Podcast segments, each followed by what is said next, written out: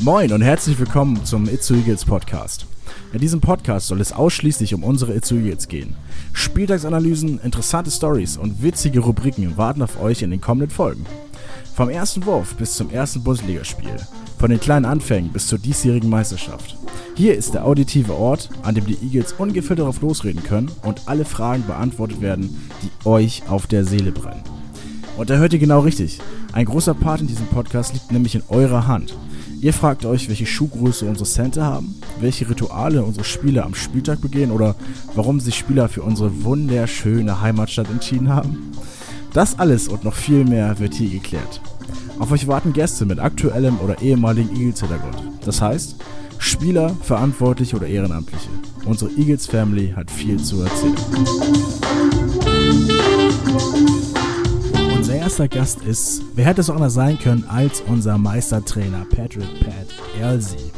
Vor seiner ereignisreichen Karriere als Spieler und Trainer studierte er Betriebswirtschaftslehre in Worcester, Massachusetts. Bevor er nach einem Tryout bei den New York Knicks schließlich 1984 in Deutschland bei dem MTV 1846 Gießen landete, lernte er das Basketballspielen am College of the Holy Cross bei den Holy Cross Crusaders. Lediglich ein kurzes Intermezzo in Schweden bei den Hageby Baskets Nördekoping unterbrach sein Basketballabenteuer in Deutschland. Wir blicken auf eine spannende Karriere als Spieler und nicht zuletzt als Trainer zurück. Denn nach eigenen Angaben konnte er die meisten Erfolge als Coach bei insgesamt 13 unterschiedlichen Stationen heimfahren. Seid also gespannt auf Pats Basketballphilosophie, seine persönliche Starting Five und was er jungen Basketballern rät, wenn sie auch mal für die erste Mannschaft auflaufen wollen. Jetzt hier für euch im Itzo Eagles Podcast. Ein kleiner Hinweis vorweg. Genau wie das Team sich noch auf die Saison einstimmt, wird unser Podcast ebenfalls besonders an der Audioqualität im Laufe der Saison zunehmen. Wir bitten also etwas diese hallige Atmosphäre zu entschuldigen. Aber jetzt viel Spaß bei der ersten Folge.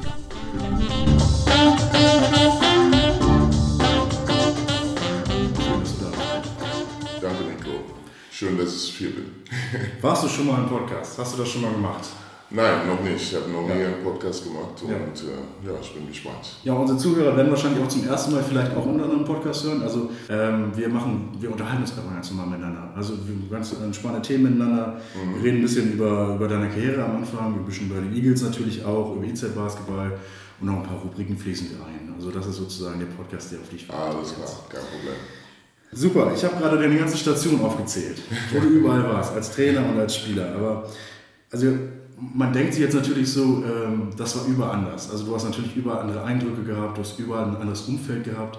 Aber was war, was du sagen kannst, bei jeder Station gleich? Was würdest du sagen, hat sich immer gleich angefühlt bei der Station? Ja, das Basketball. Basketball ist der zentrale Punkt äh, in meinem Leben, also meine Familie natürlich. Ähm, und ähm, ja, das fing an in der High School ähm, bis durch zum College und jetzt als Profi, Spieler, Trainer. So Basketball war der zentrale Punkt und äh, ja, das bleibt auch so. Ne? Ja. Ähm, und bei den Stationen als Spieler und auch als Trainer, was hast du dir immer persönlich beibehalten? Also wo du gesagt hast, ich, das bin ich immer geblieben. Ja, ähm, äh, als Spieler denke ich mal, war ich, ähm, denke ich mal, nicht der talentierste Spieler. Da gab es Spieler, die vielleicht talentierter waren als ich, aber äh, ich habe immer Vollgas gegeben. Ähm, äh, Defense war immer, das war mein Ding als Profispieler äh, auf College. Ich war äh, zwei Jahre lang äh, der beste Rebounder in meiner Mannschaft. Äh, meine letzte Saison auch als Kapitän. Als ich nach Deutschland kam, habe ich auch die erste Bundesliga geführt äh, in Rebounding. Ähm, und ich denke, viele Spieler, die so alt gediente Spieler, so alt wie ich jetzt, so, so Leute wie Günther Binke und äh, Lutz Wadding, Leute, die äh, unsere Hörer vielleicht gar nicht kennen, aber ähm, ich glaube, die werden bestätigen, dass ich äh, ein guter Verteidiger war. Ähm, zudem habe ich auch meine Punkte gemacht, aber ähm, meine Hauptfeld war Defense und Rebounding. Ja, und als Trainer denke ich mal, meine Mannschaften waren ähm, ganz oben in alle Statistiken, was die Offensive angeht. Ähm, ich bezeichne mich als äh, Spielertrainer, das heißt, ich will meine Spieler äh, Spaß vermitteln, ähm, dass am meisten Spaß macht, das Korbe zu werfen, schnell zu spielen, äh, zusammen zu spielen und ähm, ja, seit ich erinnern kann, was die Statistik angeht hier in Deutschland, in alle Ligen, wo ich gespielt habe, hat meine Mannschaft äh, ganz oben in die Offensivstatistik gelandet. Auch so wie letztes Jahr. Wir waren die beste Offensivmannschaft der Liga, was nicht äh, die Punkte ausbeutet. Ich glaube, Schwamm hat, glaube ich, fünf Punkte mehr als wir oder sowas in der gesamten Saison. Aber was äh, Statistik angeht, wie Freiwurftreffen, ähm, äh, die, auch die Drei-Punkte-Quote und so weiter waren meine Mannschaft immer ganz oben. Und das, äh, ich denke, das macht die Spieler am meisten Spaß, wenn die dann alle die Möglichkeit haben zu punkten. Und äh, ja. Ich glaube, das können auch alle Fans äh, bestätigen, die beim Heimspiel da waren äh, und auch bei Auswärtsspielen mitgefahren sind, dass natürlich immer sehr offensive Kraft und auch sehr offensives Spiel da war und auch immer sehr ansehnliches Spiel gespielt wurde. Natürlich, klar. Ähm, wie gesagt, sehr viele Stationen, sehr viele äh, Vereine. Ähm, aber von welchen Highlights erzählst du deinen Kindern heute noch? Was müssen deine Kinder immer heute noch hören von dir? Ja, ähm, ja das fängt bei der Highschool an. Mhm. Ähm, ich bin aufgewachsen in St. Louis, Missouri, in einem kleinen Ort, die ähm, ja, nicht so groß war. Basketball war nicht so der große Hit, das war eher American Football. Aber ich und meine zwei besten Freundinnen, wir waren alle drei Basketballer. Ähm, und ähm, wir haben unsere Highschool-Mannschaft zum ersten Mal in die Geschichte in die State Finals geführt. Äh, das war natürlich ein Highlight äh, in der Highschool. Auf College würde ich sagen, meine Freshman Year haben wir ähm, die NIT äh, Tournament, das ist der zweitgrößte äh, In-Spiel-Tournament in College Basketball. Und wir haben gegen Syracuse in der Syracuse äh, Carrier Dome damals gespielt vor 34.000 Zuschauern. Das war damals der äh, größte Zuschauerkulisse in College Basketball. Jetzt ist das, äh, dieser Rekord ist gebrochen, aber 34.000 Leute. Damals äh, hat Syracuse in einer Fußball, in American Football Stadium gespielt und die haben diese Fußballstadion halbiert, ja. so dass äh, äh, so viele Leute da reingepasst hat. Das war unglaublich laut und ähm, sowas äh, vergisst man einfach nicht. Äh, normalerweise geht man in eine Halle, das sind 5000 Leute vielleicht ja. höchstens oder 10.000 vielleicht, aber dann äh, vor 34.000 zu spielen. Und das war die Syracuse Orangenen, heißen die. Das mhm. ist der äh, Teamname. Und die ganzen Zuschauer voll in Orange. Mhm. Äh, es war schon ähm, eine unglaubliche Atmosphäre.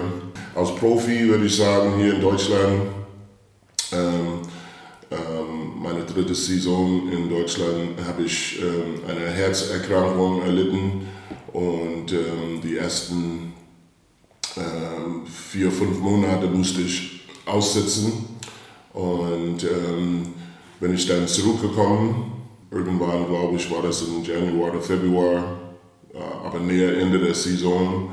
Und ich habe mit äh, ja, ein gute, gute Jungs gespielt, Legende hier in Deutschland, Mike Koch, äh, der jetzt der Manager ist in Gießen, und Henning Harnisch, der Vizepräsident war äh, aber Berlin. Äh, das waren die zwei, zwei Hauptakteure, aber natürlich anderen Spielern auch. Und als es zurückkam, war die Mannschaft, glaube ich, auf dem achten oder neunten Platz. Und äh, ich bin dann in die Mannschaft zurückgekommen. Und ähm, weil ich zwei Jahre schon zuvor mit denen zusammengespielt habe, das war einfach Autismus. Ja. Und äh, als ich zurückkam, ähm, haben wir, glaube ich, wenn ich mich richtig erinnere, irgendwie sieben oder acht Spiele hintereinander gewonnen ja. sind, von dem neunten Platz bis oben auf den dritten Platz. Und am Ende der Saison waren wir im Pokal-Inspiel und äh, haben die Inspiel für die Meisterschaft knapp äh, verpasst, äh, mhm. als wir dann gegen der ähm, deutsche Meister damals von Köln verloren haben. So, das war natürlich ein richtiger Highlight und ähm, ja, so, das, äh, das sind natürlich auch hier mit, mit Fechter, die ja. Geschichte mit Fechter, wo wir, ich bin ähm, so ähnlich wie hier in Itzehoe, bin ich 2009, glaube ich, war das nach Fechter gegangen und die Mannschaft war ähm, quasi am Ende der Tabelle. Die sind gerade aufgestiegen, das war der erste Jahre in der Pro B, sind gerade aufgestiegen. Die Mannschaft war, denke ich mal, auch so ähnlich wie hier in die untere Tabelle. Und ähm, der Trainer hat aufgehört, ich bin dann hingegangen und das erste Jahr oder diese halbe Jahre, wo ich da gecoacht habe, haben wir den Klassenerhalt geschafft. Mhm Danach sind wir städtisch nach oben gegangen. In, innerhalb von drei Jahren waren wir in der Bundesliga. So, wir sind genau. zweimal direkt aufeinander aufgestiegen, haben eine große Halle gebaut, alles innerhalb von drei Jahren. Und das war ähm, einmalig damals in, in deutschen Sport überhaupt. Äh, äh, irgendein Reporter hat mir gesagt, äh, dass eine Mannschaft von der Regionalliga bis in der Bundesliga ähm, geschafft hat in so einer kurzen Zeit. Das gab es vorher nicht. Äh, der Einzige, der das gemacht hat, war, glaube ich, Fortuna Düsseldorf im Fußball 1950, sein, ja. Ja. 1950 oder sowas. Mhm. Ne? Und ähm, mittlerweile hat es, glaube ich, andere Mannschaften es auch geschafft. Aber das war natürlich ein super Highlight. Selbstverständlich. Auch sehr großen Respekt davor. Und du hast gerade erzählt, dass du äh, in die Bundesliga schon aufgestiegen bist als Trainer. Das lässt natürlich auch die Eagles-Fans so ein bisschen hoffen. Ähm, könntest du das Gefühl nochmal so nachbeschreiben? So was die, was vielleicht die Fans vielleicht auch irg irgendwann vielleicht mal, äh, wenn, wenn sie träumen lassen möchtest, äh, vielleicht das Gefühl mal zu beschreiben, wie das war, so, so, was zu schaffen letztendlich.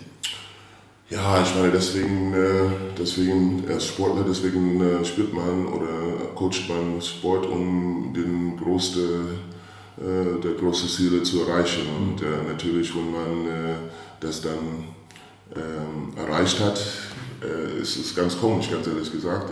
Ich glaube, der Weg dahin ja. ist, diese, ist diese Aufregung und so. Wenn man das erreicht hat, mhm. ist irgendwie quasi ganz ruhig. Irgendwie alles ist, äh, so diese, diese ganze Last ist, ist weg. Äh, natürlich freut man sich, aber äh, ich kann mich erinnern, wo wir aufgestiegen sind. Wir haben natürlich in der Halle gefeiert und alles. Und, ähm, aber danach bin ich nach Hause gegangen, habe mich hingesetzt und ja, habe mich dann ein kleines Gebet gesagt mhm. und äh, war natürlich happy, aber alles war ruhig ja. um mich herum und äh, man hat dieses Ziel erreicht und äh, das werden wir auch hier in Itzehoe, das verspreche ich die Fans, dass wir äh, zukünftig auch hier in Itzehoe sagen wir so, mindestens eine Pro-A-Mannschaft stellen werden und ich bin ziemlich sicher, dass wir das äh, ähm, irgendwann Bundesliga Basketball in, in Itzehoe sehen wird. Ich glaube, da würde sich der ganze Norden, da würde sich auch ganz Itzehoe freuen, wenn das irgendwann passieren würde. Aber ne, das ist alles die Zukunft. Alles Zukunftsmusik, ja, aber man, man, muss Ziele haben. Genau, das stimmt auch. Ein Ziel ist ja auch, äh, du hast es gerade angesprochen, was du in Fechter auch schon realisiert hast, eine Halle zu bauen. Du hast schon in vielen Hallen gespielt. Ist es, wie ausschlaggebend ist denn so eine, so eine Halle, dass, dass, dass du wirklich eine eigene, eigene Sportmannschaftshalle hast, wo du sagen kannst, es gibt überliegende äh, Tribünen, äh, wo beide sind und es gibt auch ein, äh, eine ganz eigene Atmosphäre. Gibt das das dem, dem Team nochmal so ein bisschen mehr als äh, oh ja, einfache auf Sporthalle? Jeden, auf jeden Fall. Das, ja. ist, äh, ähm, das ist wie bei jeder andere. Ich, man muss die Sportler genauso sehen wie äh, Darsteller. Mhm. Und wenn man in Theater geht und du in der Theater vor 50 Leute spielst, ist es ein ganz anderes, als wenn da 5000 Leute da sind. Ja, und äh, das gibt man natürlich einen ganz anderen Push und ähm, ich denke auch äh, nicht nur für die Fans, aber auch für die ganze Region, ähm, wenn das hier realisiert wird, äh, wird das meine dritte Situation, wo ich eine neue Halle geöffnet habe mhm. hier in Deutschland. Das erste war in Tübingen. Äh, damals war Tübingen auch eine Mannschaft, so eine Fahrstuhlmannschaft, die immer wieder hoch und runter, hoch und runter. Und dann haben die der Paul Horn äh, Arena in Tübingen gebaut. Ich war der erste Coach, die dort in der Bundesliga gecoacht habe. Und ähm, die Mannschaft hat in der Saison äh, sieben Spiele vor Ende der Saison den Klassenerhalt geschafft. Und man hat gemerkt, dass die, die ganze Stadt ganze Zuschauer, die waren einfach äh, in einer riesen Euphorie, dass man das geschafft hat, die Klasse noch zu schaffen. Ähm, weil vorher war das immer eine Jahr oben und gleich wieder abgestiegen. Ich, habe, ich denke, die haben das zweimal gemacht, bevor ich da kam. Und, ja. Ähm, und so diese Halle hat einfach, äh, die Halle war immer voll. Ne? Mhm. Und äh, für, die, für die Sponsoren ist es eine ganz andere Plattform, um sich zu präsentieren. Ähm, und äh, bis jetzt, bis heute spielt Tübingen in dieser Halle, die sind jetzt abgestiegen mhm. mittlerweile, aber vorher habe ich, glaube ich, 15 Jahre hintereinander oder 14 Jahre hintereinander in der Bundesliga ähm, gespielt. Da bin ich auch sehr stolz drauf, denn wenn man die Situation in, ähm, in Fechter sieht, damals, äh, als es nach Fechter ging, haben wir in die äh, Westhalle, heißt es, glaube ich, äh, eine ganz kleine Turnhalle wie mhm. jede Schulturnhalle. Ähm, da passten, glaube ich, maximal 400 Leute rein. Ähm, und als ich da kam, waren die Halle mit 250, 300 Zuschauern beim Heimspiel in der Pro B. Und äh, ich habe dann der, unser Präsident damals gesagt, hey, äh, irgendwann bauen wir hier, oder du, ich nicht, irgendwann baust du hier eine Halle. Ja. Und er hat mich für, äh, nicht voll genommen, nur du spinnst, was wollen wir hier mit einer Halle und so weiter. Und sind wir dann aufgestiegen von der Pro B in die Pro A und dann hat er gesagt, ja, wir müssen eine Halle bauen, hat eine Halle gebaut für 2000 Zuschauer. Mhm. Und dann sind wir gleich wieder aufgestiegen und dann musste der das dann wieder umbauen, dass ja. das dann 3000 Zuschauer fast.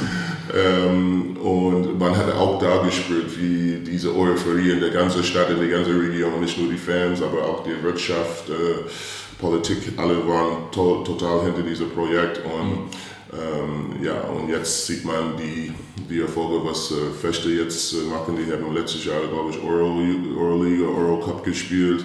Die Halle ist jetzt über 120 Mal, glaube ich, hintereinander ausverkauft. Ähm, und als ich da ging, hat die Leute in Fechte überhaupt keine Ahnung von Basketball. Ganz ehrlich, das war witzig. Ähm, diese neue Halle da entstanden und ich musste dann quasi Seminare geben für die Zuschauer, mhm. um die Regeln zu erklären. Und äh, ich erinnere mich noch, dass das erste, das erste Mal haben wir das, diese Einladung ausgegeben äh, für die Zuschauer, die sag mal so, keine Ahnung hatten von Basketball, ein bisschen mehr lernen wollten über Basketball.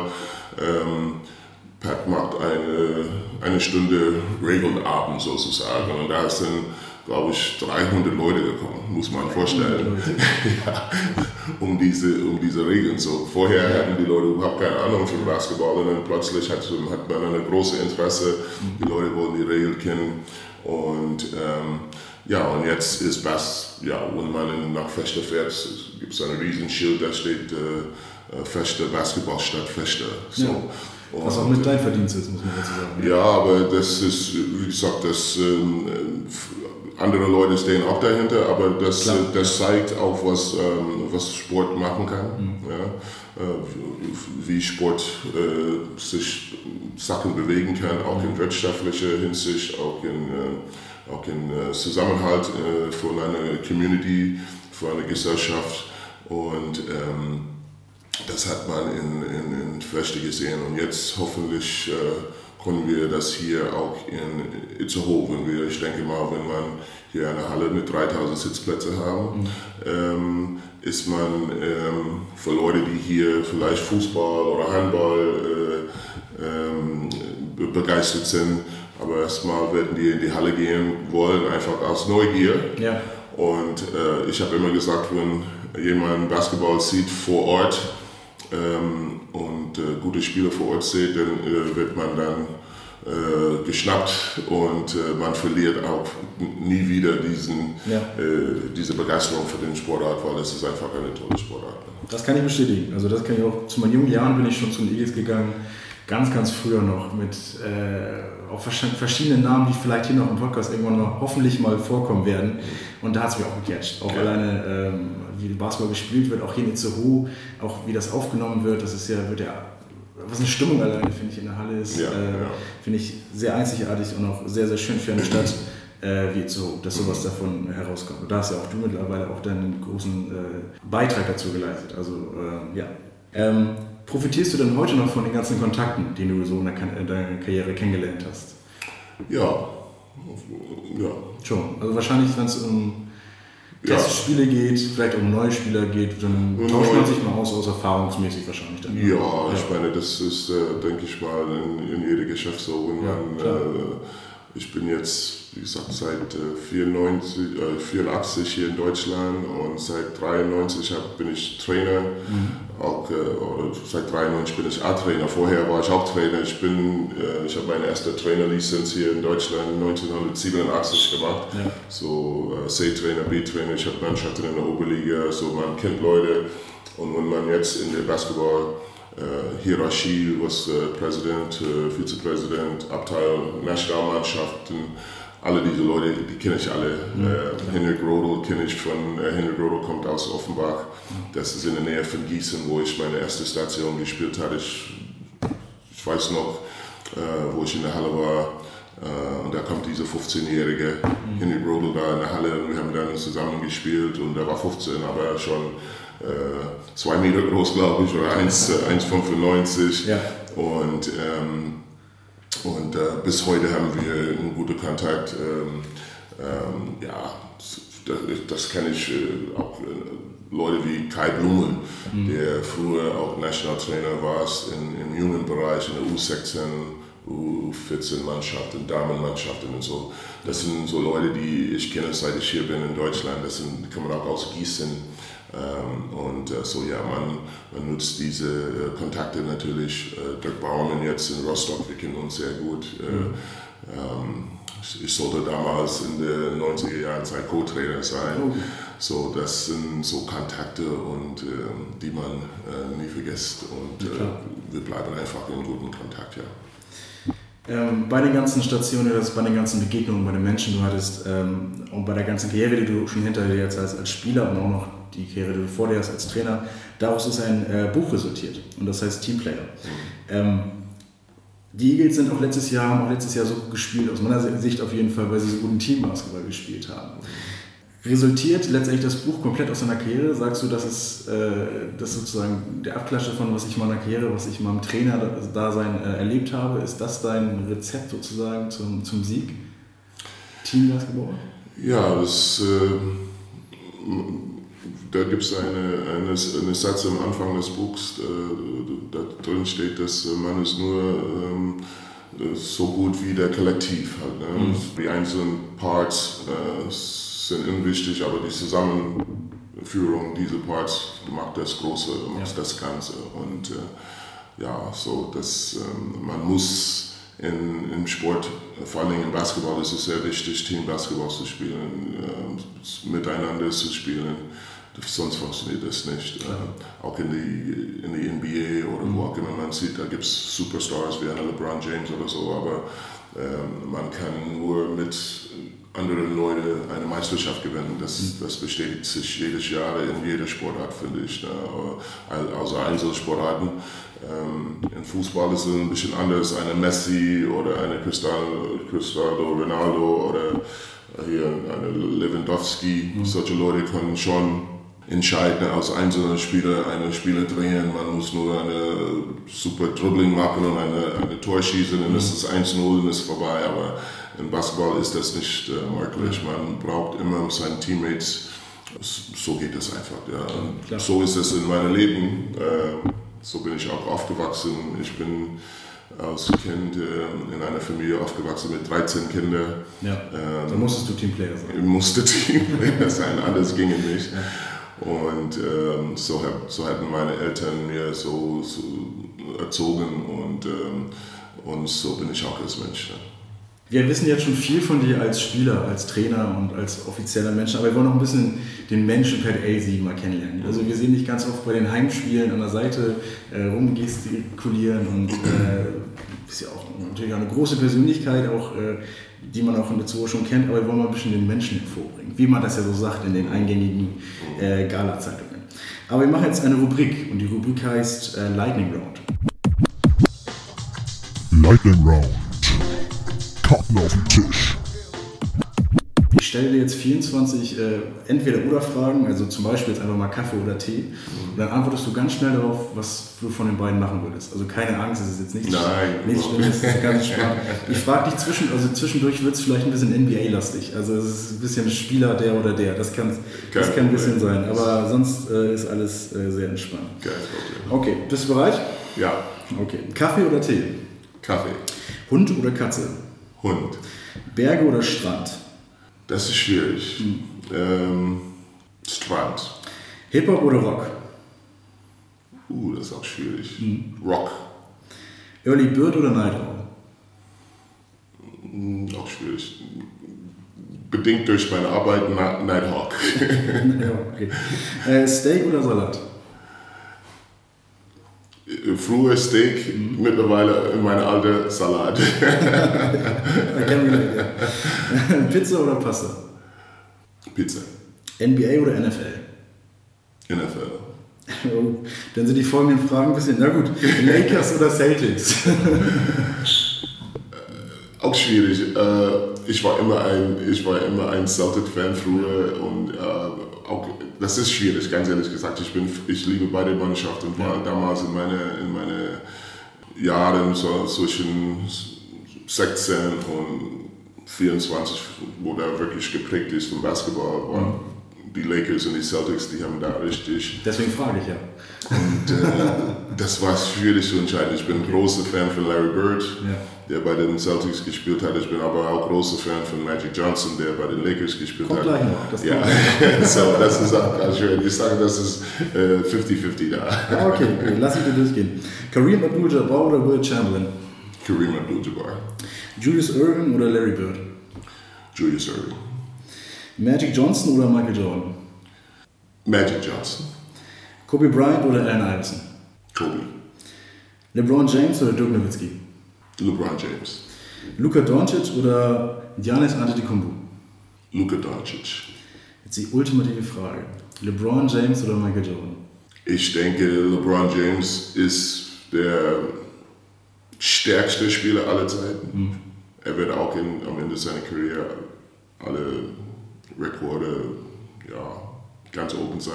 Mhm. Aber ich glaube, Michael Jordan war der Spieler, der, der Basketball am meisten geprägt hat.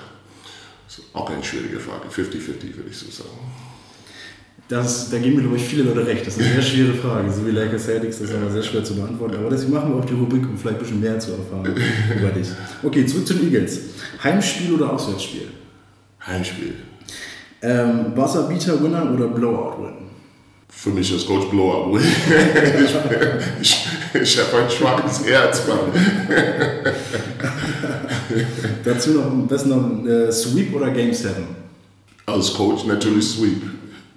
In der Lehmwoldhalle oder in der Gutenberghalle? Lehmwold. Jetzt eine schwierige Frage, Itzehoe oder Hamburg? Als Stadt oder als Basketball? Von Basketball oder als, als Stadt? Nur Stadt, machen wir eher Stadt. Als Stadt Hamburg natürlich. Okay. Itzehoe oder Wedel? Itzehoe. Das, das, das einfache Frage. Das ist eine einfache Frage, ja. Ähm, it's so, it's so, auf jeden Fall. okay. Postgame-Interview oder Postgame-Catering-Talk? Postgame-Interview. Okay. Streetball oder Parkettboden? Parkettboden. Schon, ne? Ja. ja. Zum letzten kommen wir gleich. Wir gehen nochmal das ein bisschen durch. Kaffee oder Tee habe ich als erstes gefragt. Ich habe äh, am, am, Spieltag sehe ich auch immer, dass, äh, wenn ich da meinen Livestream-Sachen aufbaue, sehe ich auch immer, dass äh, viele Kaffeetassen und Kannen rumstehen. Ist das so ein Thema bei euch in, im Team? Ja, das, äh, das viele, viele trinken das, das ähm, Kaffee mit Kaffein und das weckt man einfach, ja, glaube ich. Ne? Und, äh, äh, ich denke, da ist Flavio Stuckemann äh, als Kapitän einer, der auch ein ähm, Kaffeegenießer ist und, äh, und das hat sich einfach eingeführt. Ich habe ja. immer Kaffee vor dem Spiel getrunken als ja. Coach. Das machen jetzt äh, mittlerweile alle einfach, weil Flavio da als Beispiel, ich ja. denke, äh, und viele Leute sehen hoch, vor allem unsere Spieler sehen hoch zu Flavio und die sagen, okay, wenn er so gut spielt und er trinkt eine Tasse Kaffee vor dem Spiel, dann mag ich mir das auch. vielleicht hilft das. Sollten vielleicht alle machen. vielleicht hilft das einer ein. Ähm, war auch gefragt, Hund oder Katze, hast du Haustiere? Nein, ich hatte, ich hätte gerne einen Hund, mhm. ähm, aber ähm, ich habe hier keine, äh, keine Haustiere, weil äh, ich bin zu, zu oft weg von zu Hause, ja. wo man die Tiere nicht mitgehen. Ich bin alleine, ich habe keine Freundin oder sowas bei mir zu Hause und mhm. äh, äh es ist schade für das Tier, wenn es immer alleine ist. Ich hätte gerne doch, äh, ich hatte immer ähm, ein einen Hund gehabt mhm. als Kind und äh, ähm, ja, ich bin großer Hundelieber, aber ja, ich denke, für meine Situation ist das äh, nicht gut und ich will, ich bin wirklich lieb, äh, Tierliebhaber und äh, ich mag das nicht, wenn, wenn die Tiere dann vernachlässigt werden oder nicht richtig behandelt werden. Das stimmt, da hast du natürlich recht. Äh, auch die Frage war Berge oder Strand. Also wo machst du lieber Urlaub? An einer, an der Nordseeküste oder in Bayern, wenn jetzt? Ganz ehrlich gesagt, ich liebe Süddeutschland. Ich finde es ganz toll mit den Bergen. Äh, ich, bin, ich liebe auch spazieren zu gehen und äh, schöne Natur. Hier oben im Norden äh, hat man auch äh, schöne Natur, aber im, im, Süden hat man viele Berge. Ja. Meine erste Erfahrung hier in Deutschland. Äh, äh, ich bin nach Deutschland gekommen, damals in Gießen 1984 und der Coach hat gesagt, wir gehen zum ähm, ähm, Trainingslager nach Nesselwangel äh, im Süden in, in, ja. in Österreich. Oh. Nesselwangel.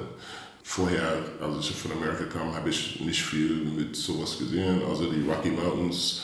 Mhm. Aber ich bin dann dort äh, und das war herrlich. Das war ganz tolle, tolle Bilder, die ich im Kopf hatte. Aber auch am Strand, ich habe viele Freunde, die ja, einer meiner besten Freunde wohnt in äh, Malaga, direkt am mhm. Strand und so. Ähm, da gehe ich auch gerne hin, muss ich sagen. Aber wo du ja richtig aufgehoben bist hier im Norden, ist ja beim, beim Rock. Ne? Das ist ja das Wacken-Festival ist ja gleich um die Ecke. Ähm, hast du eine Lieblingsband? Ich bin eigentlich Jazz-Musik-Fan. Okay. Ich höre viel Jazzmusik, äh, RB, mhm. äh, Motown-Musik.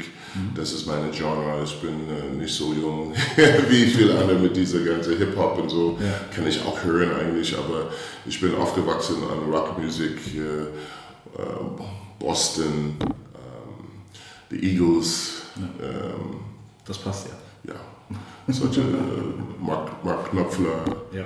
Ähm, ja, das, das, das, sind so Musik, die, äh, die man einfach immer hört und äh, äh, immer gern her auch noch. Und äh, ich, ich bin Fan von eigentlich aller Musik. Genre. Ich habe auch, äh, mein Vater war großer Country Music Fan, so ich mhm. habe auch Country Music gehört als Kind. Ja. So, aber ähm, wenn ich die Wahl hatte zwischen äh, Rock oder Hip-Hop würde ich, würde ich dann lieber Rockmusik, ja. Okay, wir, sag mal, die ganzen NBA-Fragen überspringen wir jetzt mal so ein bisschen. Du hast ja schon nicht erklärt, das ist manchmal nicht einfach, natürlich, immer kommt immer darauf an, wie man denn wählt. Was ich aber nochmal fragen möchte, ist nämlich die letzte Frage, nämlich Streetball oder Parkettboden. Mhm. Weil da hast du dich für Parkettboden entschieden, obwohl wir auch das äh, IZ-Basketball letztens hatten. Mhm. Das war ja, ähm, da bist du auch Initiator von, vom äh, IZ-Basketball, eine Street-Basketball-Turnier, was hier jährlich in den Zoo stattfindet, eigentlich immer in der, äh, in der Innenstadt, in der Fußgängerzone. Mhm. Natürlich, die ganze Fußgängerzone ist voll, großes Programm, Peter Pappe da am Mikrofon und äh, heizt da die Stimmung ein. Mhm. Es gibt viele Teams, es gibt viele Spiele, aber diesmal natürlich auch aus den gegebenen Anlässen der Corona-Pandemie, das ist natürlich klar, äh, ist das unter strengen Auflagen äh, verfolgt. Es gab maximal 500 Gäste und äh, es durfte, musste sich da angemeldet werden. Natürlich auch die gängigen AHA-Regeln, die Abstandsregeln ähm, wurden auch eingehalten. Unter all diesen Umständen, so, welches Resultat siehst du denn daraus? Das, was, was würdest du dieses Jahr sagen, das war das Resultat aus dem IZ-Basketball? Ja, es war super. Dieses Jahr war echt äh, deutlich besser als erwartet. Ja. Ähm, der Platz äh, auf dem Brückenmarkt ist, äh, ist schön, es ist an, eingeschlossen. Ähm, die Fußgängerzone ist schön, absolut. Das ist ein Highlight äh, für für die Leute, die samstags einkaufen gehen. Aber ich denke, wir werden zukünftig wahrscheinlich das Streetball-Turnier jetzt auf den Wochenmarkt, ja. weil es ist einfach... Äh, mehr Platz auch, ne? Ja, da hat man, man äh, mehr Platz, man kann viel mehr da machen. Ja. Und äh, es ist eingeschlossen. In der Fußgängerzone hast du eine Korb ganz weit oben bei Filmern und den einer unten hier beim ähm, äh, gegenüber von, von, äh, von der Volksbank und so. Das ist alles so ein bisschen auseinandergezogen und äh, man muss viel laufen, um äh, Sachen zu sehen. Ja. Das, ist, das war auch der Sinn der Sache eigentlich, äh, wo ich die Idee hatte, in der Fußgängerzone zu machen. Mhm. Und das hat die ersten vier Jahre super funktioniert. Aber jetzt, wo wir auf dem Wochenmarkt äh, waren, haben wir auch äh, die Leute von unserer Versicherung, Tisha Hansen, findet das auch ganz toll dort. Und äh, jetzt bei den sechsten Auflage, wir müssen überlegen, ob wir das da am Wochenmarkt, aber ich denke, ja. der, der Wochenmarkt wird ein guter Standort für, für das Streetball-Turnier. Du bist auf jeden Fall überzeugt davon, das ist ja. schon mal sehr, sehr gut. Es sind viele Teams mit dabei, auch viele junge Spieler mit dabei. Ist das für dich vielleicht auch eine Chance, ein paar Talente zu scouten beim IZ Basketball? Ja, Streetball ist nicht so, so richtig keine Talentformat, äh, ganz ehrlich gesagt. Es soll Spaß sein, äh, es, äh, es ist ein Familienevent. Mhm. Ähm, damals, wo Streetball nach Deutschland kam, das war in den 90er Jahren, ich glaube, ich, ich war da ein, einer der ersten Streetball-Veranstalter in, in, ganz Deutschland. Damals in den 90er Jahren habe ich das erste Streetball-Turnier in, ähm, in Gießen gemacht und das war auch ein großer Hype damals war das äh, war ganz neu. Ne, keine, keine kannte das und so. Der Deutsche Basketballbund hat auch welche Streetball-Turniers mit, äh, ich weiß nicht, Adidas oder wer auch immer mhm. organisiert in den Großstädten. Mhm. Ähm, aber wir haben das mal in Gießen gemacht und ich kann mich erinnern, da waren so viele Leute, das war äh, unglaublich. Und mittlerweile ist Streetball nicht, mal, hat nicht mehr der Hype ähm, die es damals in den 90er Jahren hat, aber immer noch ist es ein, ein Event, die Spaß und, und des Sports äh, ja, im Vordergrund stellen sollen. Und das geht nicht um, um ob du talentiert bist oder ja. ob du überhaupt Erfahrung hast oder ob du Frau oder Mann oder ob du ähm, ja, groß oder klein. Man sollte dort einfach äh, Spaß haben und ein bisschen Musik hören. Mhm. Äh, diese Atmosphäre ist cool, gutes Essen. Ähm, das, äh, das erinnert man einfach an die Kultur in, in, den Großstädten in Amerika, in New York, wo ich auch aufgewachsen bin. In St. Louis haben wir auch, äh, das nannte man kein Streetball damals. Das ist, hey, let's go ball. Ja? Das, war kein, das war kein Name, Streetball. Streetball ist ein Name, die entwickelt worden mhm. ist. Ja. Wir sind immer irgend, irgend auf irgendwelche Plätze gegangen. Äh, Cages nennt man das in Amerika. Äh, und du gehst dahin und das, da stehen die Jungs einfach rum und warten auf das nächste Spiel. Und, äh, und, und so hat das entwickelt. Und ähm, so, äh, Streetball ist eher so eine, eine Familienevent. Ja. Dann ist jetzt aber nochmal der Trainer, Pat Elsie, gefragt, weil wir haben natürlich auch viele Leute gesehen und vielleicht äh, interessiert das auch vielleicht ein paar Spieler, die gespielt haben. Ähm, was sollten sie denn von der Straße, sag ich mal, mit in die Halle nehmen? Vielleicht, was ist vielleicht sinnvoll von der Straße mit in die Halle zu nehmen und was sollte man auf keinen Fall von der Straße mitnehmen? Nee, was, äh, was ich finde gut beim Streetball oder was ich immer gut fand für mich damals als Spieler, war diese Harte. Ne? Mhm. Ähm, äh, man muss richtig mindestens in Amerika in meiner Zeit, äh, ja, du, du hast eine Mannschaft von drei, vier Jungs und du spielst und wenn du gewinnst, bleibst du. Wenn ja. du verlierst, musst du dann weg vom Spiel, kommt die nächste Mannschaft und spielst. Wer gewinnt, bleibt. Die Mannschaft, der gewinnt, bleibt. Ja. Und wenn du dann verlierst, musst du draußen gehen und warten. So, und damals in St. Louis gab es, keine Ahnung, 10, 12 Mannschaften. Und so, wenn du verloren hast, musst du ganz lang warten. so, die Sache, du darfst nicht verlieren. Und da ging es richtig hart zur Sache. Und äh, ähm, ja, damals in Amerika, das war schon manchmal gefährlich. Äh, in den Ghettos, Leute hatten Waffen und sowas. Und wenn da, wenn da irgendwie äh, ein Foul wird, wird, flippen die Leute aus und so. Mhm. Aber man lernt eine gewisse Härte ähm, zu haben in, in, in Sport, äh, die, die manchmal hier sag mal so fehlt. Ja. ja, viele denken, es ist auch ein körperloser Sport, sagt ja jeder, aber das ist natürlich, ja. natürlich äh, Irrglauben, das ist natürlich nicht, nicht die Wahrheit. Nee, man kann das auf jeden Fall umsetzen von Streetball, wenn man ja. in die Halle geht, im, im, Profibereich oder im College oder so. Das hat, das hat mir enorm geholfen. Mhm. Ähm, zu wissen, okay, ich muss viel härter spielen, um erfolgreich zu sein und äh, um zu gewinnen. Und was er dann davon nicht so? Was würdest du sagen, so, das sollte man lieber auf der Straße lassen? Die ganzen Crossovers vielleicht, die ganzen Show-Off-Moves? Ja, das, das muss man nicht machen, das stimmt. Das, diese, diese Show äh, äh, muss man nicht haben. Aber wie gesagt, in der Zeit, in den 70er Jahren, in den 80er Jahren, äh, Leute, die ihr gar nicht kennt, so Tiny Archibald oder äh, Doc Rivers, der jetzt der Trainer ist bei Los Angeles, äh, auch ein äh, Team, äh, ein Roommate von mir mhm. früher. Das sind Jungs, die auch äh, auf Streetball, die haben diese Moves gemacht und dann gehst du in die Halle und die machen das Gleiche und es ist äh, sensationell eigentlich. Ja. Ähm, aber dieser ganze Trash-Talk und so muss man, muss man nicht haben. Nicht unbedingt. Nicht unbedingt, nein. Nicht unbedingt. Ähm, wenn ich jetzt schon mal den Trainer Pat Elsie habe, dann ist vielleicht auch die Frage für viele, was rätst du denn allgemein äh, jungen SpielerInnen, also Spieler und Spielerinnen, wenn sie allgemein äh, oder irgendwann mal für die Eagles auflaufen wollen? Was würdest du als Tipp dir für die mitgeben? Für unsere jungen Zuhörer jetzt? Ja, das ist äh, nicht zu denken, dass äh, ich schaffe das nicht oder ich kann das nicht oder ähm, ja, ich bin nicht groß genug oder ja, Basketball, ich denke, Sport ist, man muss äh, trainieren, trainieren, trainieren man muss eine gewisse ähm, ja, Intelligenz davor haben auch. Äh, ähm, und ähm, ja, das kann man mitnehmen. Ich denke, ich bin selber mit, erst mit 14, habe ich erst mit 14, glaube ich, 14, äh, 15 angefangen. Mhm. Dirk Nowitzki auch, mhm. war ein Spätanfänger.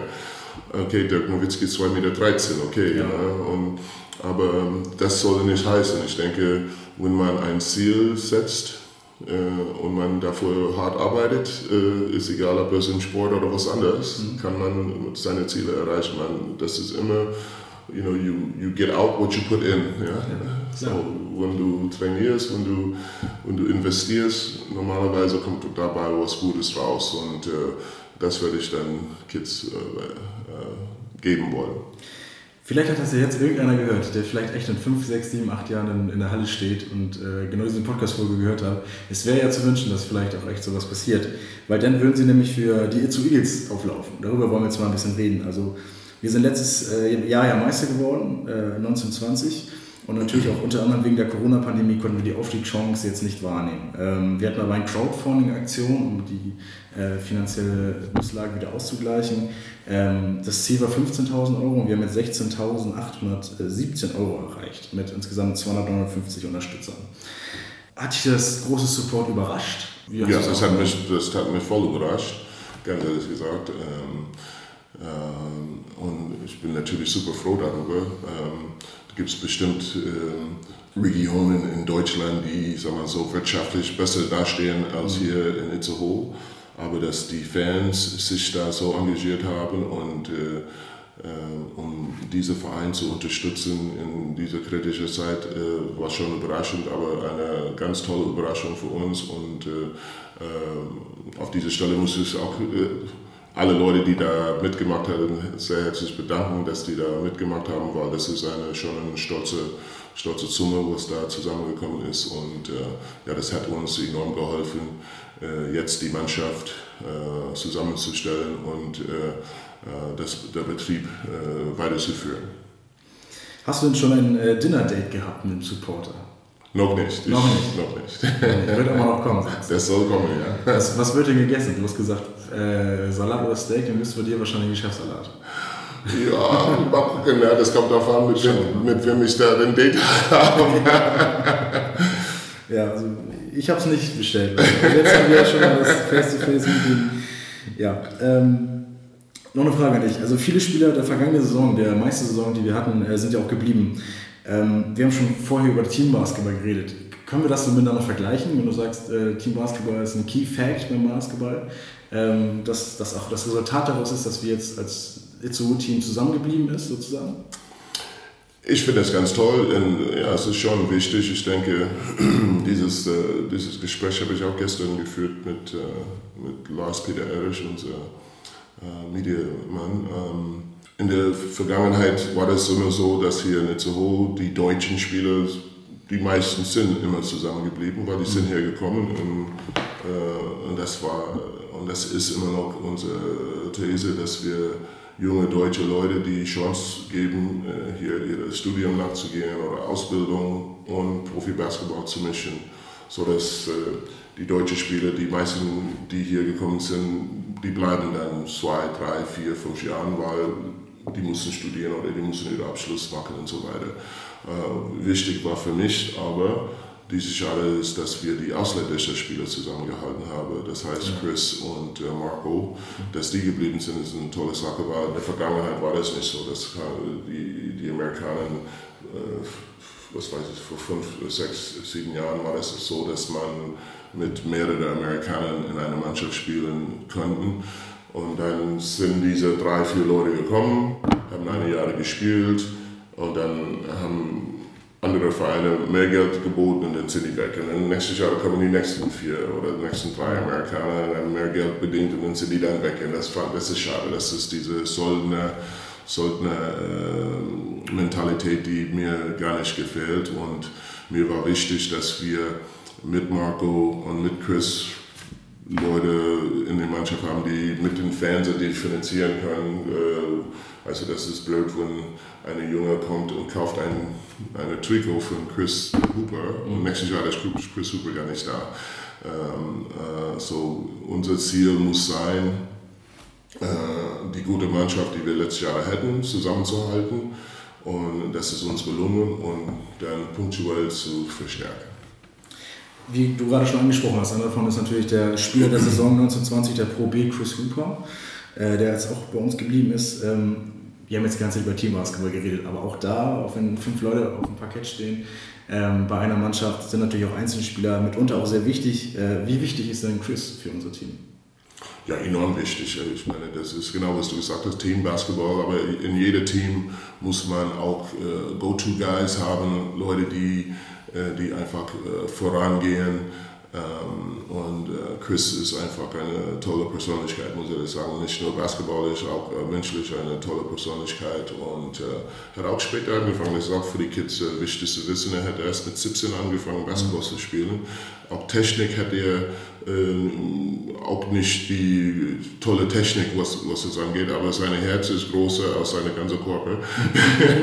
und äh, ja, der hat ein Lobensherz und äh, ja. äh, hat einen sehr guten Charakter. Und als Coach, das sind die Dinge, die mir wichtig sind: Charakter und äh, Herz, wie, wie man sich auf dem Spielfeld präsentiert. Und, äh, äh, das macht Chris, das macht Marco hervorragend. Äh, aber das, äh, das passt alles auch in unser Team. Flavio Stuckemann ist auch so einer, der Riesenherz. Er will nicht verlieren, das ist, der geht voran, Profi durch und durch. Auch hier unser neuer Spieler, Chacha Zaza, unglaublich, was der, der Junge ist, 1,74 groß, aber ein Herz ist so groß, kannst du kennst du ihn kaum sehen. Und mhm. ähm, das sind Typen, äh, die einfach äh, die Mannschaft bereichert äh, und, ähm, und das Team dann auch führt. Und, und äh, Chris ist genauso wichtig wie, wie Joe und Joe ist genauso wichtig wie Ola, der jetzt in die Mannschaft kommt. So, ja. ähm, ähm eine, eine Mannschaft ist nur so gut wie seine schwächste äh, Mitglied oder eine Kette ist nur so stark wie die Elemente, das letzte Ele Elemente in der Kette. So, von daher ist es, das Team ist sehr wichtig. Ja. ja, die Kette wurde ja zusammengehalten dieses Jahr. Das ist ja wunderbar. Da kann man ja. auf einiges freuen. Ähm, Chris habe ich auch immer mit einem Lächeln durch die Halle äh, laufen sehen. Also ja. immer ein ganz big smile on his face. Ähm, wie könntest du schätzen, so allgemein die Stimmung ein im Team? Super. Wir haben das ist äh, jetzt, wir trainieren jetzt seit zwei Wochen und äh, ich bin so begeistert äh, von die, von die Atmosphäre in der Mannschaft. Wir haben uns dran geknüpft an das, was wir letztes Jahr hatten. Also, ja, es ist mir als Coach wichtig, eine, ich sage das immer, der wichtigste ähm, ähm, Job eines Coaches ist die Zusammenstellung der Mannschaft. Mhm. Ja, und das muss im Voraus passieren, das muss vor der Saison passieren. Man muss diese ganze 12 bis 15 Menschen, ihre ganze Persönlichkeit und alles irgendwie zusammenführen in eine Einheit. Und äh, ähm, es ist besser, wenn man das vor der Saison macht, wenn man versucht, das in der Saison da Änderungen zu machen, das ist immer schlecht. Mhm. Äh, und äh, das haben wir letztes Jahr gut gemacht. Ich glaube, in die, auch in die Jahre zuvor war, haben wir da ein gutes Klima in den Mannschaften gehabt. Aber weißt du, wenn du einen hast, der da ein bisschen rummotzt und so, das kann das alles kaputt machen. Das haben wir dieses Jahr, auch letztes Jahr hätten wir das nicht. Und äh, so die Atmosphäre in der Mannschaft ist absolut top. Denn äh, stellt sich, wie du auch gerade schon gesagt hast, die Frage natürlich auch äh, vielleicht für manche äh, Zuschauer und auch für manche Fans. Wir sehen euch ja immer äh, in den Heimspielen spielen. Ähm, aber wie läuft denn so ein, wenn die Stimmung schon so gut ist, wie läuft denn so ein normales Training bei euch ab? Ja, das ist äh, normales Training. Wie läuft das ab? Ähm, wahrscheinlich mal unterschiedlich. Also wahrscheinlich gibt es mal Wurftraining, wahrscheinlich gibt es mal Taktiktraining, wahrscheinlich gibt es mal. Ja, das, wir haben immer, ich kann das auch so sagen, Montag, montags ist meistens frei.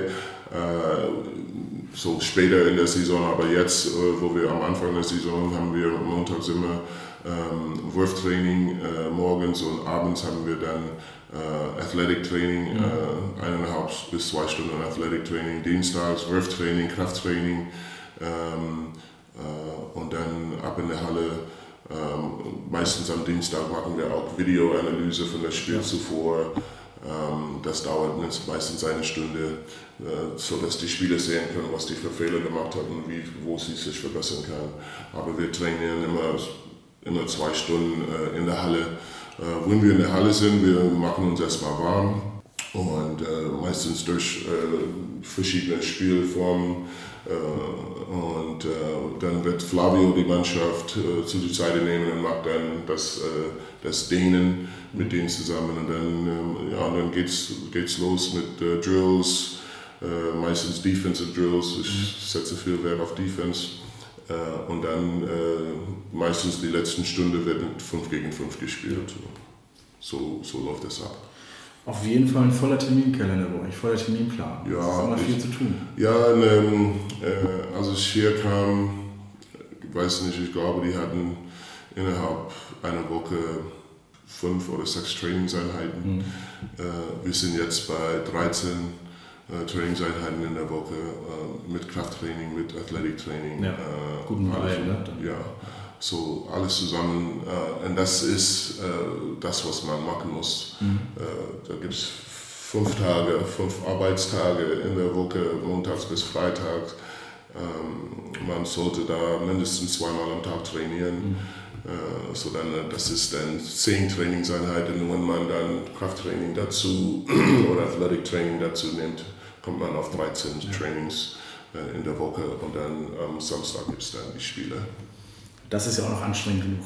Aber ja, das, ist, ja schon mal, das ist schon anstrengend, wenn man, ja. wenn man das äh, äh, als Arbeitstag sieht. Ja, das, äh, man macht Krafttraining eine Stunde lang, eine Stunde 15 Minuten. Dann Wurftraining machen wir meistens 90 äh, Minuten und dann, äh, dann kommt dann noch das Athletic Training, machen wir dann auch so meistens zwei Stunden oder eineinhalb Stunden und dann das Hallentraining ist immer zwei Stunden. So, mhm.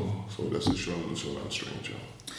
Ähm, bei den ganzen Vorbereitungen, die du jetzt schon gesagt hast, wir haben jetzt über die Eagles geredet, wir haben über die vergangene Saison geredet.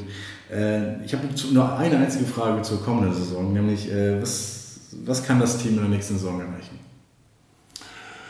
Ja, das ist schwierig zu sagen, weil die, die Mannschaft ist neu und äh, die anderen Mannschaften haben sich auch gut verstärkt. Und, äh, aber ich erwarte, dass wir an unsere Erfolge von letzten Jahren anknüpfen. Wir haben jetzt äh, drei Spieler abgegeben, äh, mit Bedauern. Äh, Chad Bailey, jedenfalls war Chad äh, ein sehr guter Spieler für uns. Ähm, aber da er Ausländer ist, aber EU sozusagen, hat er ähm, Spielminuten äh, verdient und auch äh, gefordert. Ähm, äh, und so jetzt haben wir ähm, nur zwei Ausländer, weil in unserer Liga muss man äh, drei Deutsche immer auf dem Spielfeld haben. Mhm. Da muss immer drei Deutsche auf dem Spielfeld. So, wenn man ein Spiel nimmt mit 200 Minuten, ein ganzes Spiel hat 200 Minuten, 120 Minuten wird äh, die deutschen Spieler nehmen und dann gibt es 80 Minuten für die ausländischen Spieler. Das heißt nicht, dass die ausländischen Spieler die 80 Minuten alle spielen müssen, aber man muss die 120 mit deutschen Spielern auf jeden ja. Fall. Und so jetzt haben wir äh, nur mit zwei Ausländern viel mehr Möglichkeiten und äh, ähm, ja, spielt gute Dinge mit unserer Mannschaft. Ich glaube, wir haben uns verstärkt mit äh, äh, Stefan Schmidt, äh, ist ein Top-Spieler, äh, Nationalspieler gewesen, 2,7 Meter sieben groß und hat uns wirklich geholfen letztes Jahre. Ähm, aber das ist ein Center, ja. Äh, der etwas ähm, ja, langsamer ist oder er braucht äh, dieser Hauptfeldspiel mehr. Ähm, und jetzt haben wir Spieler wie Chacha oder Niklas Sperber, die schneller spielen. So, ich denke, die Zuschauer können erwarten, dass wir schneller spielen, aggressiver spielen, mehr Würfe nehmen. Äh, mhm. Unser Offense letztes Jahr war äh, die beste oder mit die beste Offense der Liga. Dieses Jahr soll es noch besser sein. Ähm, sehr attraktiver Basketball und man eine Cha-Cha sieht, das ist einfach eine Augenweide, wie er die, die Mannschaft führt, wie er mhm. die Pässe spielt und so. Das ist so, ich denke, ähm, wir werden eine gute Mannschaft haben, aber äh, man muss mal sehen, wie die anderen Mannschaften sich auch verstärkt hat. Und deswegen ist es so wichtig, so Vorbereitungsspiele zu spielen, um zu sehen, wie die Mannschaft da steht. Sicherlich. Nee, ganz alleine spielt man natürlich nicht in der Liga. Also wir haben immer noch, immer noch andere dagegen. Aber das ist ja schon mal, hört sich schon mal sehr gut an. Da freuen sich natürlich auch die Fans drauf. Da bin ich mir sehr sicher.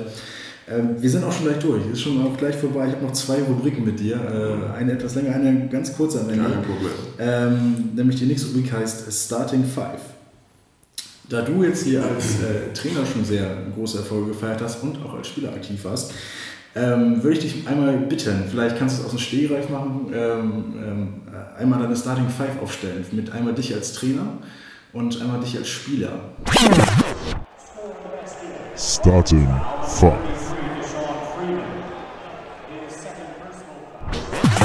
Wollen wir mit dem Trainer anfangen? Du bist Trainer. Mhm. Was ist deine Starting Five? Du hast wahrscheinlich mit vielen, vielen äh, interessanten und sehr guten Spielern zusammengespielt. Wahrscheinlich ist es nur eine Auswahl jetzt von den Spielern. Ähm, welche, welche Starting Five wirst du auf, aufstellen? Du, du meinst die, Menschen, der die, du meinst die Spieler, die es bis jetzt gecoacht haben? Oder aus der NBA. Oder, oder, aus, oder ja. du einfach interessant findest. Egal wer. Oder ich kann auch gerne rein. Aber ich schnack lieber rüber. Also das, ja, muss, nicht, das muss wirklich nicht sein. Aus der wenn ich, wenn ich eine NBA-Mannschaft zusammenstellen werde, ähm, ich würde Starting Five Michael Jordan, LeBron James, auf jeden Fall, Kobe Bryant, äh, Hakim Olajuwon mhm. und äh, ja, Magic Johnson oder Larry Bird. So, ja. das, äh, das, sind, äh, das sind einfach äh, Spieler, die, die mir, ja, denke ich mal, das konnte man Spiele gewinnen. Und Pat Elsie als Trainer dazu muss man sagen. Ich als Trainer, genau. ja, hier in, hier in Deutschland, ähm, schwer zu sagen. Ich, ich habe einen Spieler damals in Hamburg gehabt, der heißt Dwayne Woodward, der war ein Top-Spieler. Ähm, Leute wie Chris Hooper werde ich immer in eine Mannschaft nehmen, einfach äh, weil Chris kann, meiner Meinung nach kann Chris in jeder Liga spielen. Mhm. Einfach weil er, er hat einfach ein Herz. Der, hat, der weiß, wie man Spiele gewinnt. Der weiß, äh, weiß der hechtet nach jeder den Ball. Ähm, äh, der bringt Freude in eine Mannschaft, so wie du das sagst. Der geht durch die Halle und sind am Lachen und so. Solche Spieler kann man immer haben. Ich habe Flavio, ich liebe Flavio. Äh, das glaube ich, meine achte Saison mit ihm, weil er einfach eine spielintelligente Persönlichkeit ist. Da gibt es äh, viele, äh, viele Spieler, so eine TJ Bray, der jetzt in Feste gespielt hat zum Beispiel, oder gibt es eine Menge Spieler hier in Deutschland. Äh, ich, ich bin großer Fan von Danilo Bardo jetzt, der bei Bayern München jetzt in, in, in der Türkei spielt, Top-Spieler. Top so äh, gibt es eine Menge. Und wenn du jetzt selber auf dem Spielfeld stehst, du als, ich denke mal, ich setze dich mal als Forward ein, äh, mit wem würdest du gerne zusammenspielen? Und wer, wer, Forward, ich bin Point Guard, Mann, ey. Heute wahrscheinlich schon, ja. Also, wenn man sich Jokic anguckt, vielleicht. Ja, die, du, als, als, als Center, äh, das, ich glaube, die meisten Center werden sagen, äh, die werden am liebsten Point Guard spielen. Okay. Die, die meisten Point Guards werden sagen, Mann, ich werde unter dem Kopf spielen. Okay, stell dich auf, wo du magst. Also, Nein, also, wenn ich selber auf dem Spielfeld stehen würde, werde ich mir, ähm, ich werde mich selber aus, auf die Vier stellen, ja. aus Stretch 4, weil ich glaube, ich habe einen guten Wurf. Ähm, daneben spielen. Wie gesagt, ich bin ein großer Fan von Hakim Olajuwon. Mhm. Ich würde so gerne spielen mit so einem Magic Johnson, weil du weißt, dass der Ball zu dir kommt. Ja. Ähm, Luka Doncic, ähm, ja, herrlich. Mhm. Dirk Nowitzki, ich bin großer, das sind so Spieler, da gibt es bestimmte Spieler, die das Basketball richtig geprägt hat.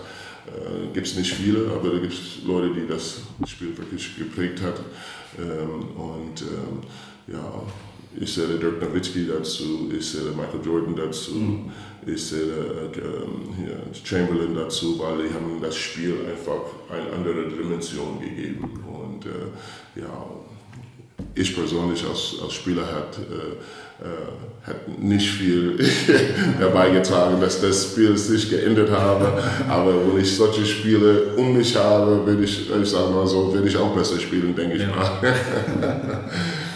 ähm, einen, einen muss ich dir noch rausleiern, der, der Trainer. Wer, wer soll die trainieren? Doc Rivers oder wer, wer soll das sein? Oh, das ist eine gute Frage. Wer soll mich trainieren? Ja, wer soll den Trainer trainieren? Ja. Naja, das ist eine gute Frage. Ich weiß nicht. Ich bin Pat Riley-Fan. Ja? Ich habe sein Buch gelesen. Äh, äh, die meisten Hörer äh, in, in, diesem Podcast kennen ihn bestimmt nicht, aber Pat Riley war damals der äh, der Erfolgstrainer von den Los Angeles Lakers mhm. und äh, ist eine große Persönlichkeit in den USA und jetzt ist der Manager von den äh, Miami Heat und ist, ein, hat eine ganz tolle Philosophie. Ja. Genau, das ist auch die Heat-Philosophie, die man dann genau. Immer gewinnen, immer, ja, genau. immer äh, das Maximale rausholen. vielen lieben Dank, dass du da warst. Äh, vielen Dank, dass du die Zeit für, für, mich und für uns genommen hast. Ähm, das war der der Podcast von Itzu Eagles, der Itzu Eagles Podcast. Ein zweiwöchiger Upload wird folgen auf nahezu allen bekannten Podcast-Plattformen. Mein Name ist Nico Totzek. Du, hast, du bist Pat Elsie und. Äh, danke, Nico. Danke, Nico. Wir verabschieden Und tschüss. Und tschüss. Und das war's auch schon wieder mit der ersten Folge unseres Itzu Eagles Podcast. Falls es euch gefallen hat, könnt ihr uns gerne folgen auf Instagram, Facebook, Twitter und den Plattformen, auf der ihr gerade die Folge gehört habt. Bleibt also auf dem Laufenden und stellt uns Fragen an den nächsten Gast. Wer es sein wird, verraten wir online. Habt ihr Anregungen? Lasst sie uns gern über genannte Social Media Kanäle zukommen. Bis dahin, bleibt gesund und let's fly!